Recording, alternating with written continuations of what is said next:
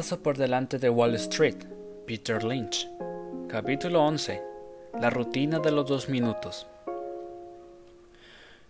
Llegados a este punto, usted ya sabe con qué tipo de empresas está tratando, si es de bajo crecimiento, estable, de alto crecimiento, recuperable, de activo oculto o cíclica. El PER de la compañía le ha dado una idea aproximada acerca de si la acción a su cotización vigente está infravalorada o sobrevalorada respecto a sus perspectivas inmediatas. El siguiente paso consiste en saber lo máximo posible acerca de lo que está haciendo la empresa para lograr la prosperidad renovada, el crecimiento extra o cualquier otro feliz acontecimiento que espere que ocurra. Todo esto es lo que se conoce como la historia de la empresa. Con la posible excepción de los valores de activo oculto, algo de tipo más bien dinámico debe ocurrir para que sigan entrando los beneficios. Cuanto más seguro esté usted de que es algo, más capaz será de seguir el guion que le daré. Los informes de los analistas que le puede proporcionar su broker y los resúmenes de Value Line le dan una versión profesional de la historia, pero si usted cuenta con ventaja en relación con la compañía o con el sector que le interesa, podrá elaborar su propio guion con tanto detalle como sea necesario. En mi caso, antes de comprar una acción, me gusta poder hacer un monólogo de dos minutos acerca de los motivos por los que me interesa esa empresa, los acontecimientos que tienen que darse para que funcione bien y los problemas que acechan en el camino. Este monólogo de dos minutos se puede recitar en voz baja para uno mismo o exponérselo a un colega que ande por allí. Cuando usted pueda explicar la historia de un determinado valor a su familia, sus amigos o a su perro, y hasta un niño sea capaz de entender su discurso, habrá alcanzado una comprensión adecuada de la situación. A continuación, presento algunos de los puntos que debería incluir en el monólogo. Si la empresa en la que está pensando es de bajo crecimiento, lo más probable es que esté interesado en sus dividendos. Por tanto, los puntos importantes del guion deberían ser esta compañía ha aumentado sus beneficios cada año desde hace una década. Ofrece una rentabilidad atractiva. Nunca ha reducido los dividendos ni ha dejado de repartirlos. Y de hecho, los ha incrementado tanto en los buenos como en los malos tiempos, incluidas las tres últimas recesiones. Es una operadora de telefonía y las nuevas operaciones en el sector móvil pueden dar un gran empujón a su tasa de crecimiento. Si la empresa en la que está pensando es de tipo cíclico, el guion debería abordar cuestiones relacionadas con la situación del sector, los inventarios y los precios. En los últimos tres años, la industria automovilística ha sufrido una caída, pero este año se ha invertido la situación. Lo sé porque por primera vez en la historia reciente, las ventas de coches están aumentando en todas partes me he enterado de que los nuevos modelos de General Motors se han estado vendiendo bien y que en los últimos 18 meses la empresa ha cerrado 5 plantas ineficientes, ha reducido en un 20% los costes laborales y en breve los beneficios aumentarán con fuerza. Si se trata de un activo oculto, hay que preguntarse en qué consisten los activos de la empresa y cuánto valen. Las acciones cotizan a 8 dólares, pero la división de videocasetes por sí sola vale 4 dólares la acción y las propiedades inmobiliarias valen 7 dólares. Solo esto ya es en sí una ganga, pero además estoy comprando el resto de la empresa por menos 3 dólares. La gente de dentro de la empresa está comprando acciones, los beneficios se mantienen estables y no hay deuda de por medio. Si se trata de una empresa en proceso de recuperación, cabe preguntarse si el cambio de rumbo ha sido para bien y si el plan ha funcionado hasta el momento. General Mills ha dado grandes pasos para corregir su bienpeoración. Ha pasado de tener presencia en 11 grandes sectores a estar solo en dos. Con la venta de Eddie, Bauer, Talbot, Kenneth y Parker Brothers, todas ellas excelentes compañías, ha sacado un buen dinero y ahora General Mills ha vuelto a lo que mejor sabe hacer, gestionar restaurantes y vender comida envasada. la compañía ha recomprado millones de sus acciones. Su filial de mariscos, Gortons, ha incrementado su cuota de mercado desde el 7 al 25%. Está sacando yogures bajos en calorías, bistics sin colesterol y brownies para microondas. Sus beneficios han aumentado drásticamente. Si se trata de una empresa estable, los factores claves son el PER, averiguar si las acciones han experimentado una gran subida en los últimos meses y saber qué podría incrementar la tasa de crecimiento, si es que existe algo que pudiera hacerlo.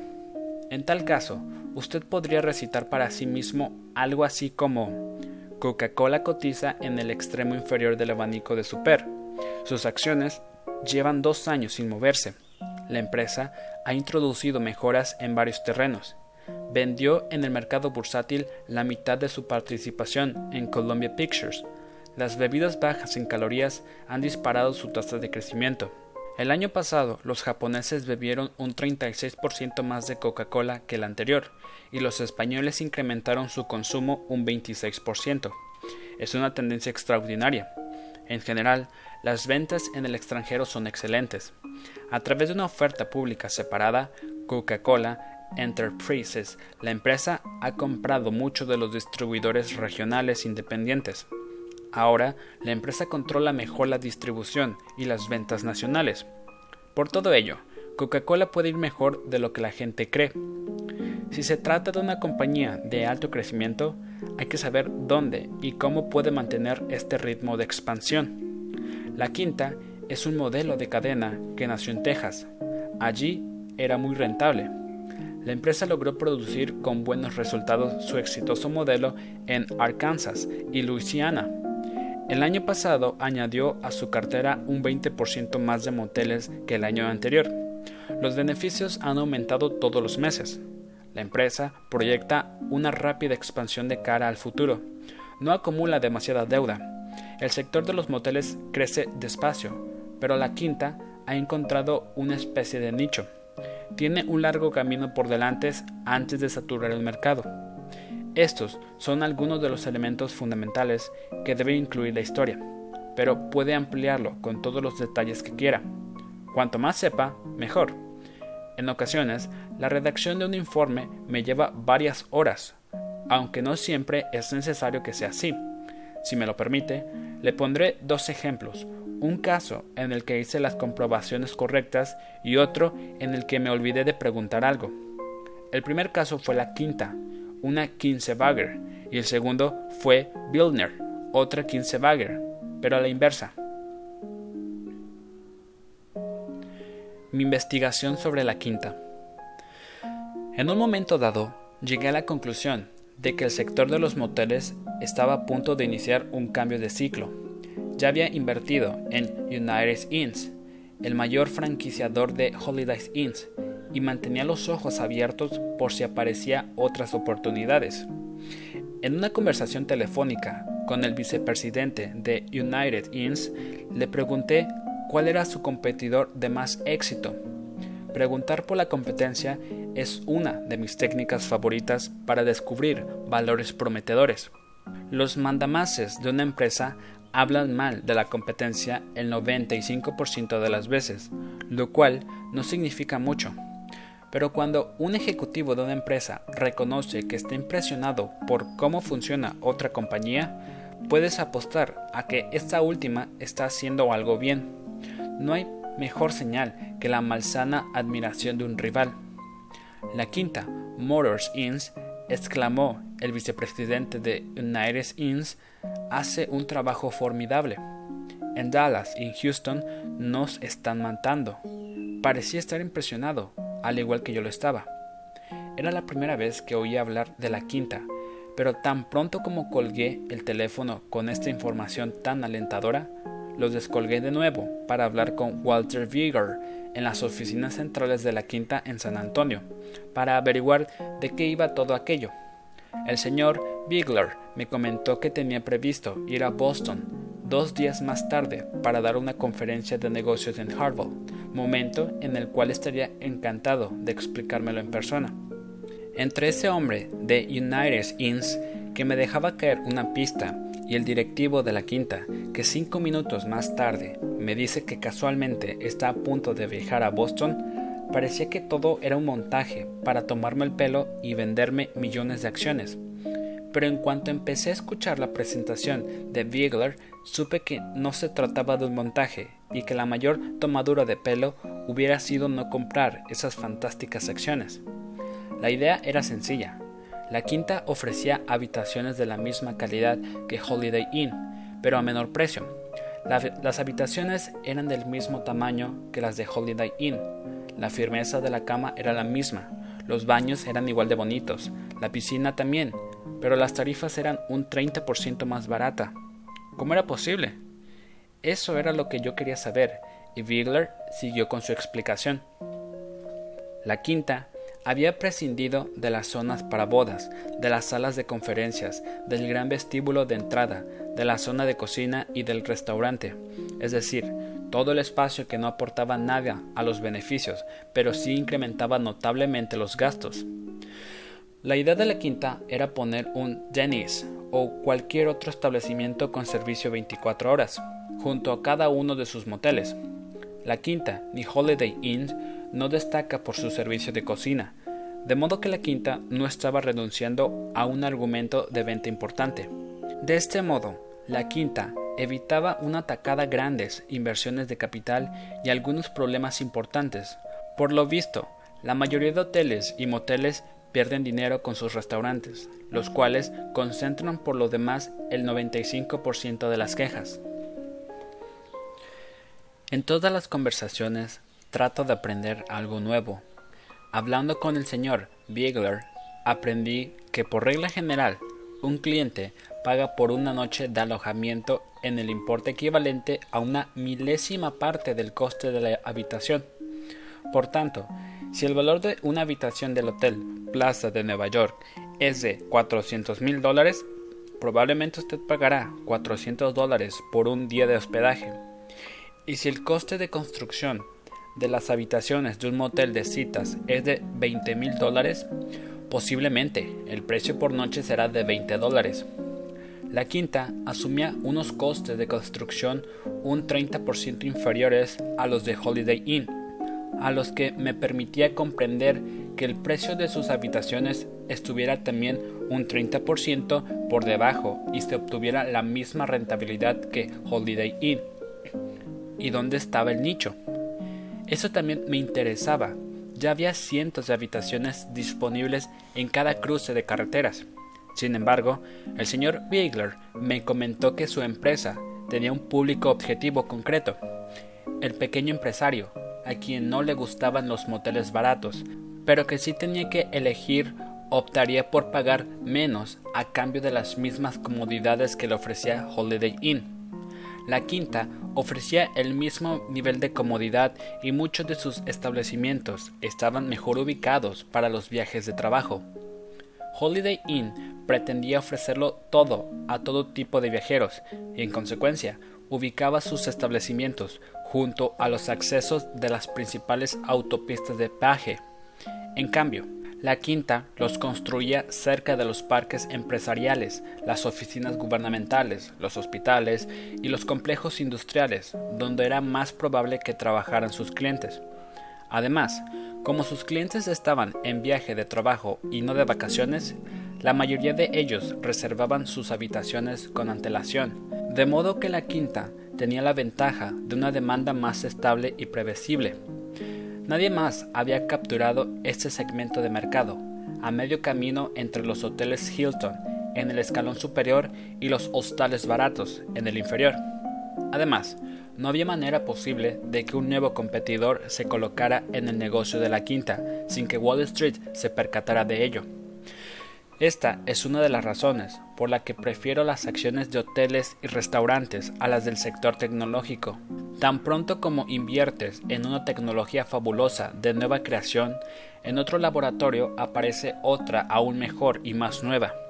En cambio, los aspirantes a cadenas de hoteles y restaurantes tienen que dejarse ver en algún lado.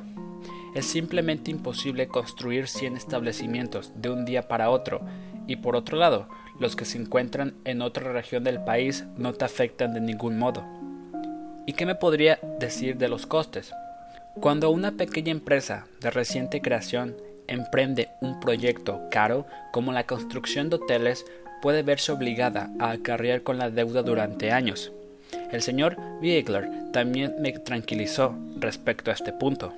Me dijo que la quinta había rebajado costes proyectando moteles de 120 en lugar de 250, controlando el proceso de construcción desde dentro de la empresa y utilizando siempre el mismo proyecto arquitectónico. Además, un motel de 120 habitaciones podía ser gestionado por una pareja de jubilados que vivieran en el propio establecimiento, lo cual suponía un ahorro en gastos fijos. Y lo más increíble era que la quinta había cerrado acuerdos en términos muy favorables con importantes compañías aseguradoras para que se encargaran de la financiación a cambio de una pequeña parte de los beneficios. Las aseguradoras se habían convertido en compañeras de la buena o mala fortuna de la quinta, y por tanto no era probable que, en caso de tener que afrontar dificultades económicas, las compañías de seguros plantearan exigencias que supusieran la quiebra de la quinta. De hecho, lo que permitió el crecimiento rápido de la quinta sin recurrir a la temida deuda bancaria es, es en un sector que exige grandes sumas de capital. Fue precisamente la posibilidad de disponer del dinero de las aseguradoras. Enseguida tuve la certeza de que Bigler y sus empleados habían pensado en todo. La quinta era una gran historia, no un cuento de esos de los que podría ser, lo que debería ser o lo que seguro que iba a ser algún día. Si una empresa no funciona hoy, no inviertas en ella. Cuando Bigler entró en mi oficina, la quinta ya llevaba cuatro o cinco años en marcha. El establecimiento original de la quinta había sido producido repetidas veces en distintas localizaciones. La empresa crecía a un asombro ritmo del 50% anual y las acciones cotizaban a 10 veces sus beneficios, lo que era una verdadera ganga. Yo sabía cuántos establecimientos nuevos pretendía abrir la empresa, así que en adelante podría seguir la pista de su crecimiento. Para colmo, estuve encantado de saber que en 1978 solo había tres agencias de bolsa que cubrían la quinta y que menos del 20% del accionario estaba en manos de inversores institucionales. Lo único malo que tenía la quinta era que no resultaba todo lo aburrida que yo hubiese deseado.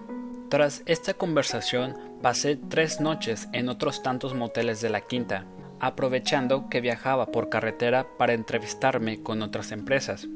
Me dediqué a saltar sobre las camas, metí el dedo del pie en la parte menos profunda de sus piscinas, tiré de las cortinas, apretuje las toallas y llegué a la conclusión de que la quinta era como Holiday Inn. En la historia de la quinta, todos los detalles encajaban, pero aún así estuve a punto de no comprar sus acciones. Que éstas hubieran duplicado su precio durante el último año no era un inconveniente, pues su PER relativo a su tasa de crecimiento seguía siendo una ganga. Lo que me echaba atrás era que uno de los altos responsables de la empresa había vendido sus acciones a la mitad del precio que aparecía en los periódicos.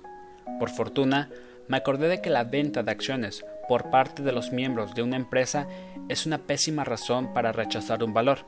Así que compré todas las acciones de la quinta que pude para el fondo de Magigan mi inversión multiplicó por 11 su valor en un periodo de 10 años, antes de que cambiara la tendencia por la crisis de los estados productores de energía.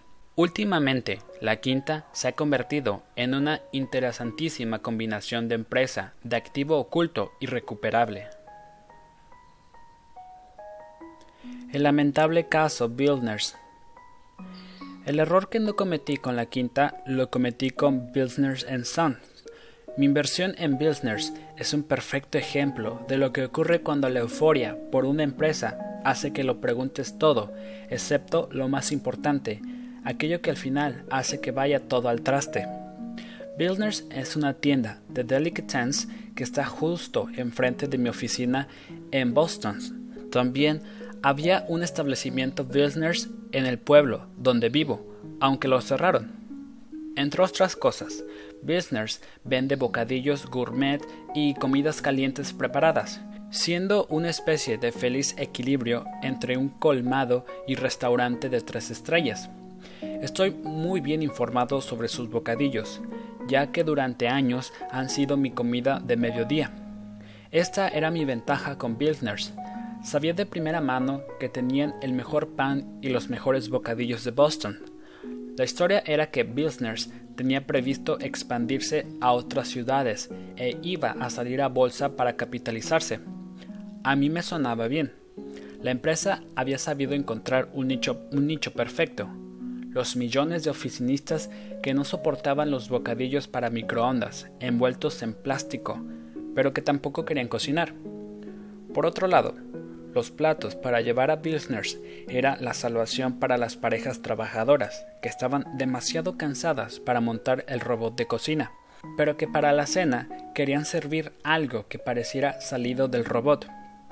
Antes de dirigirse a su casa en las afueras, podían parar en Pilsners y comprar la misma comida de diseños que ellos mismos podrían haber preparado, si es que seguían cocinando, algún plato con judías verdes, salsa bearnesa y o almendras. Toda mi investigación se redujo a cruzar la calle y merodear por la tienda. Se trataba de uno de los locales originales de Business. Era limpio, eficiente y satisfacía plenamente a sus clientes, los típicos yuppies asiduos al 7-Eleven. También descubrí que era una fabulosa máquina de hacer dinero. Era comprensible, pues que me entusiasmara al saber que Business tenía previsto emitir acciones y abrir nuevos establecimientos con el dinero captado. Por el prospecto de la oferta pública de acciones, supe que la empresa no iba a cargarse con una deuda bancaria excesiva. Esto era otro punto positivo. En lugar de comprar los inmuebles para sus nuevas tiendas, los alquilaría. Otra ventaja, en septiembre de 1986, sin hacer más investigaciones, compré acciones de Bilsners a 13 dólares, el precio de salida de la oferta. Poco después de esta venta de títulos, Bilsners abrió un par de nuevos establecimientos en dos grandes almacenes de Boston y resultaron ser un fracaso. Más tarde, pusieron en marcha otras tres tiendas en el centro de Manhattan, pero fueron aniquiladas por los delis. La empresa se expandió a otras ciudades más alejadas, entre ellas Atlanta. En poco tiempo se había gastado más dinero del que había captado con la salida a bolsa y su endeudamiento comenzaba a ser excesivo. Quizá la compañía no hubiera salido tan perjudicada en caso de haber repartido sus errores en el tiempo, pero en lugar de operar con prudencia, Business asumió de forma simultánea numerosos retos que terminaron en fracaso. Sin duda alguna, Wilsner aprendió de estos errores y Hilm Wilsner era un hombre brillante, trabajador y entregado. Pero cuando se acabó el dinero, no hubo una segunda oportunidad. Es una lástima, porque llegué a creer que Wilsner podría ser el siguiente Taco Bell. ¿Realmente dicho el siguiente Taco Bell? Probablemente eso fue lo que la condenó desde el principio las acciones cayeron hasta un mínimo de 0.125 dólares y la dirección de la compañía decidió quedarse únicamente con sus tiendas originales, incluida la que estaba al otro lado de la calle. A partir de entonces, en el mejor de los escenarios, el objetivo de Business era evitar la quiebra, aunque recientemente ha comprado The Chapter. Yo opté por salir de forma gradual de la inversión, asumiendo unas pérdidas que iban del 50 al 95%. Sigo comiendo los bocadillos de Bilsner y con cada bocado me acuerdo de lo que hice mal. No esperé a saber si una buena idea de mi barrio podía funcionar en otros sitios.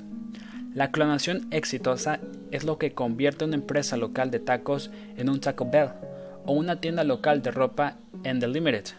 Pero no tiene sentido comprar acciones antes de que la empresa haya demostrado que tal clonación funciona. Si el negocio prototipo está en Texas, lo inteligente es que antes de comprar esperemos a que la empresa demuestre que es capaz de ganar en Illinois o en Maine. Esta es la cuestión que pasé por alto en Bilsners. ¿Funcionará esta idea en otro sitio? Debería haberme preocupado más por la falta de responsables cualificados para las tiendas, por sus limitados recursos financieros y por su escasa capacidad de supervivencia a los errores iniciales. Nunca es demasiado tarde para invertir en una empresa que no se ha puesto a prueba debidamente. En mi caso, si hubiera esperado antes de comprar las acciones de Bilsners, hubiera terminado por no comprarlas.